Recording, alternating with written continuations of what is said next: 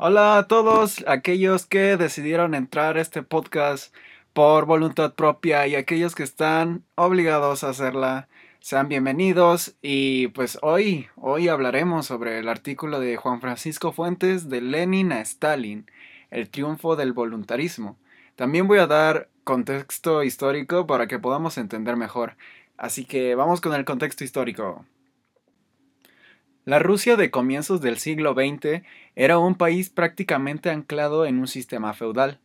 La nobleza, la iglesia ortodoxa y el zar eran los estamentos dominantes en una sociedad rusa donde las libertades brillaban por su ausencia. Los campesinos estaban indignados por unas tierras insuficientes. Si bien Rusia había aumentado el número de fábricas, su industria continuaba siendo reducida, pues se trataba de un sistema eminentemente rural. A pesar de que en 1898 se había creado el Partido Socialdemócrata Ruso, este aún carecía de fuerza social necesaria. Dentro de este partido político existían dos corrientes políticas, los mencheviques, moderados, y los bolcheviques, radicales. Para mayor descontento social, el zar Nicolás II creyendo que podía ganar una guerra contra Japón, embarcó al país en un conflicto bélico. Sin embargo, el resultado de la guerra ruso-japonesa de 1904 a 1905 fue desastroso para Rusia. El deterioro de la situación política provocó un estallido social en 1905, en lo que se conoció como el Domingo Sangriento, Aquel 22 de enero, cuando el pueblo reclamaba cambios políticos ante el Palacio de Invierno, fue reprimido con brutalidad. Las huelgas, protestas y levantamientos erosionaron la figura de Zar Nicolás II, que se vio obligado a hacer concesiones. Por su parte, la Revolución de 1905 erigió a los movimientos obreros como protagonistas de la revolución, al tiempo que pasaban a organizarse denominándose soviets. Las reformas que el zar había prometido en 1905 se vieron frustradas y la hambruna comenzó a hacer mella en la población. El régimen hacía oídos sordos a las demandas del pueblo, con las decisiones quedando concentradas en las manos del zar, la emperatriz y Rasputín, quien era un místico ruso, spoiler, con una gran influencia en los últimos días de la dinastía Romanov. Y sí, así es, queridos escuchas, hablamos del mismo Rasputín de la canción. Eh, ¿Podemos poner eso aquí? ¿No? Da igual, tú pon la rola.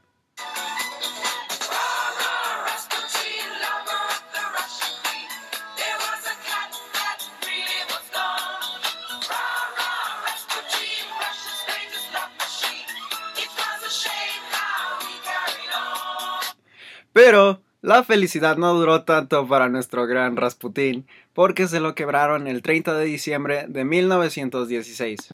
Dejando de lado a Rasputín, eh, para mayor desgracia, Rusia se embarcó en la Primera Guerra Mundial con nefastas consecuencias. Su economía había quedado aislada de los mercados europeos y la moral decaída entre una población hambrienta. Corría febrero de 1917 y Rusia reunía los factores para que se produjese un levantamiento. Reclamando pan, tierra y paz, el 23 de febrero tuvo lugar una manifestación en la ciudad de San Petersburgo. El 25 de febrero, los movimientos obreros protestaron con una huelga general y, no mucho después, las tropas rusas se unieron al pueblo en su levantamiento. Teniendo en contra a campesinos, soldados y obreros, el zar Nicolás II decidió abdicar. Así pues, se formó un gobierno provisional encabezado por Georgi Levov desde 15 de marzo de 1917. Este gobierno provisional de carácter liberal también incluía a los mencheviques, el ala moderada del movimiento obrero. Sin embargo, progresivamente el sector más radical del movimiento obrero, liderado por Lenin, iba ganando fuerza en Rusia. Así, en 1917, Lenin proclamaba el reparto de la tierra, la salida de Rusia de la guerra y una alianza entre trabajadores del campo y de las fábricas. Pero las propuestas de Lenin eran impensables. Por eso y otras causas ocurrió un levantamiento en Petrogrado el 3 de julio de 1917. Lenin no tuvo más opción que exiliarse. En el frente, Rusia no dejaba de cosechar derrotas militares. Kerensky, que por entonces encabezaba el gobierno provisional, estaba inmerso en un fuerte enfrentamiento con el general Kornilov, un militar marcadamente conservador que deseaba regresar a un gobierno autocrático. Tanto el gobierno provisional como los soviets desbarataron el levantamiento de Kornilov. Ahora bien, quienes hicieron con el protagonismo y la iniciativa fueron los soviets, pues fueron los más activos a la hora de frustrar el golpe de Kornilov. El 24, el 24 de octubre, los bolcheviques se hicieron con los puntos clave de la ciudad de Petrogrado.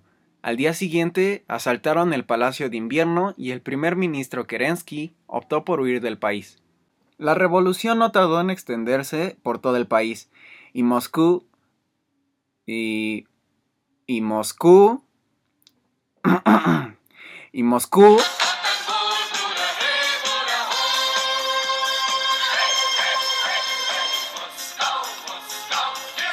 terminó cayendo en manos de los soviets. No obstante, los bolcheviques no habían llegado a controlar toda Rusia. Había territorios dominados por las antiguas autoridades que no estaban dispuestos a entregarse a los bolcheviques. Y ahora la guerra civil estaba servida. Revolucionarios y contrarrevolucionarios combatieron desde la primavera de 1918 hasta que, en 1920, los contrarrevolucionarios o blancos fueron derrotados y abandonaron el país. El 26 de octubre de 1917, los bolcheviques formaron gobierno, con Lenin al frente y personalidades como Trotsky y Stalin como ministros. En lo relativo a la Primera Guerra Mundial, Rusia abandonó el conflicto con la firma del Tratado de Brest-Litovsk, aunque perdieron grandes extensiones de tierra. También se creó la NEP. Poco después, la economía rusa pasó a quedar en manos del Estado, que la organizaba a través de planes quinquenales.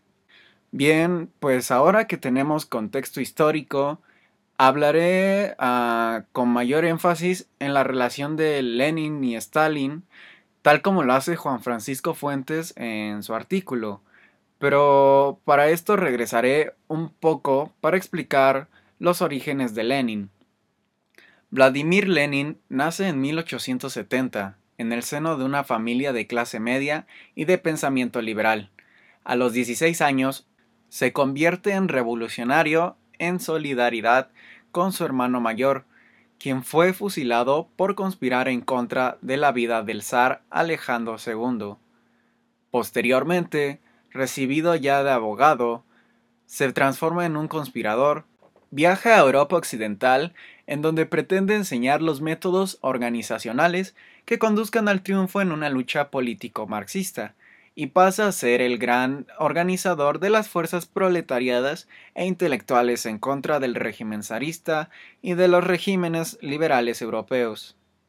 Lenin se transforma en el gran estructurador y principal sostenedor de la revolución rusa, aprovechándose del desprestigio del zarismo y de los partidos burgueses a raíz del desastre que para Rusia constituye la Primera Guerra Mundial.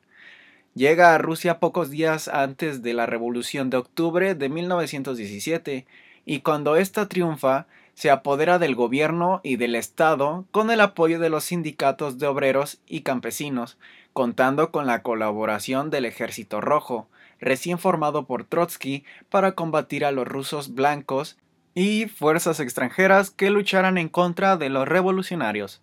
Aprovecha el tiempo en organizar la economía y el Estado soviético, Fallece en 1924 después de una larga enfermedad. Muerto Lenin, se desencadena una sórdida lucha entre los bolcheviques para designar a su sucesor. Joseph Stalin asume el poder hasta su muerte. Gobierna con mano de fierro. Colectiviza la tierra, eliminando físicamente a la nueva clase terrateniente, lo que costó varios millones de vidas. Se deshace a lo largo de varias purgas de sus principales amigos revolucionarios, a quienes tilda de traidores.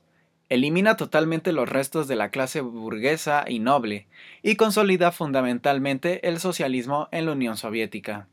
En el año de 1939, acuerda con Hitler que da carta blanca a los alemanes para que invadan Polonia, y se da inicio a la Segunda Guerra Mundial. Hitler invade la Unión Soviética en 1941 y Stalin entra a la guerra junto con los aliados. Triunfante en esta y con acuerdo de los aliados, se queda con media Europa. A Stalin se le deben los planes quinquenales que permitieron el desarrollo económico de la URSS.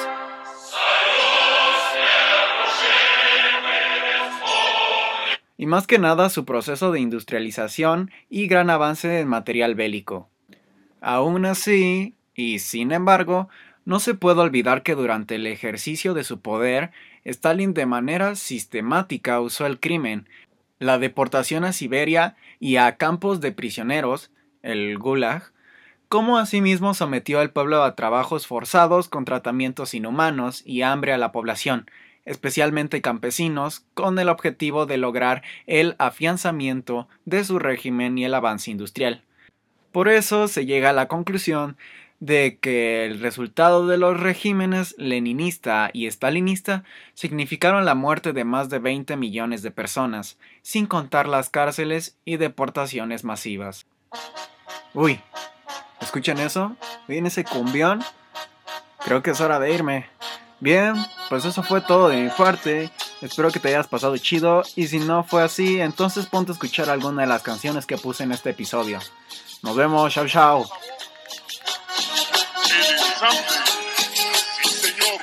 Ra, ra, Rasputin. Oye, ¿sí sabías que, que, este, el aparato reproductor de Rasputin está en un museo? no, en serio, en serio. En San Petersburgo, de hecho, un museo de erotismo está el, aparato reproductor del monje Rasputin.